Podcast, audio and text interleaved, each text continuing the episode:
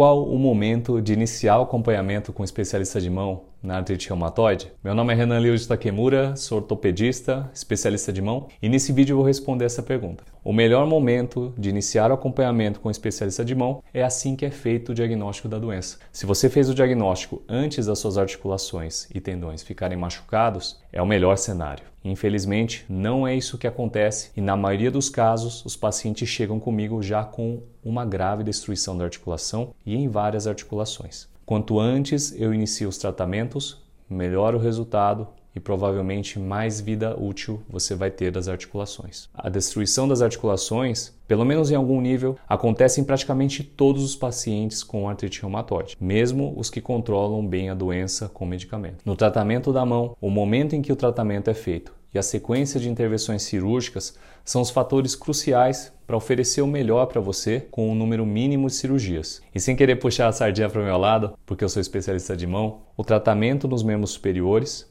é prioridade em relação dos membros inferiores. Embora a cirurgia dos membros inferiores restaure a sua capacidade de se locomover, o tratamento das mãos garante sua maior independência em termos de higiene pessoal e se alimentar, que são funções básicas para qualquer pessoa. Perder a mobilidade do membro inferior pode ser compensada mais facilmente que perder a mobilidade ou o uso da mão. Quando pensamos na mecânica do movimento, a articulação do ombro e do cotovelo ajuda a posicionar a mão no espaço enquanto os dedos executam as tarefas. Então, como regra geral, as correções começam nas articulações mais proximais, mais perto do tronco. Então, pensamos em corrigir o ombro e o cotovelo antes de pensar em reconstruções complexas na mão. E essa ordem de começar mais proximal também funciona quando nós pensamos nas correções das mãos. As deformidades no punho influenciam a postura e função dos dedos e devem ser corrigidas antes ou na mesma cirurgia de reconstrução dos dedos. E nos dedos, as correções começam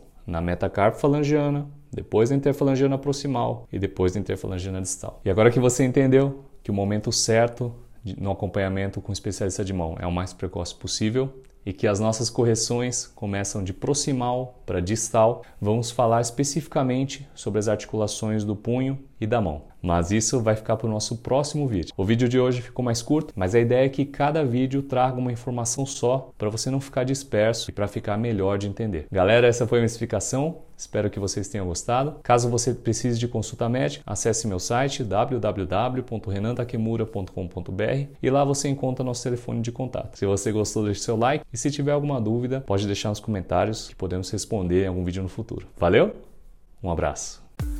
Esse foi mais um episódio do meu podcast Nossas Mãos. Esse conteúdo é meu presente para você que quer aprender sobre as doenças da mão no nosso cotidiano e esporte. Só peço que siga esse podcast e avalie com 5 estrelas para que mais pessoas consigam ter acesso a este conteúdo. Lembrando que esses áudios que você está ouvindo são extraídos dos vídeos do meu canal do YouTube, Ryuji Takemura. Lá você confere o conteúdo completo com imagens e som. Se você tiver alguma dúvida, pode entrar em contato comigo através do meu Instagram, arroba Um forte abraço e até breve.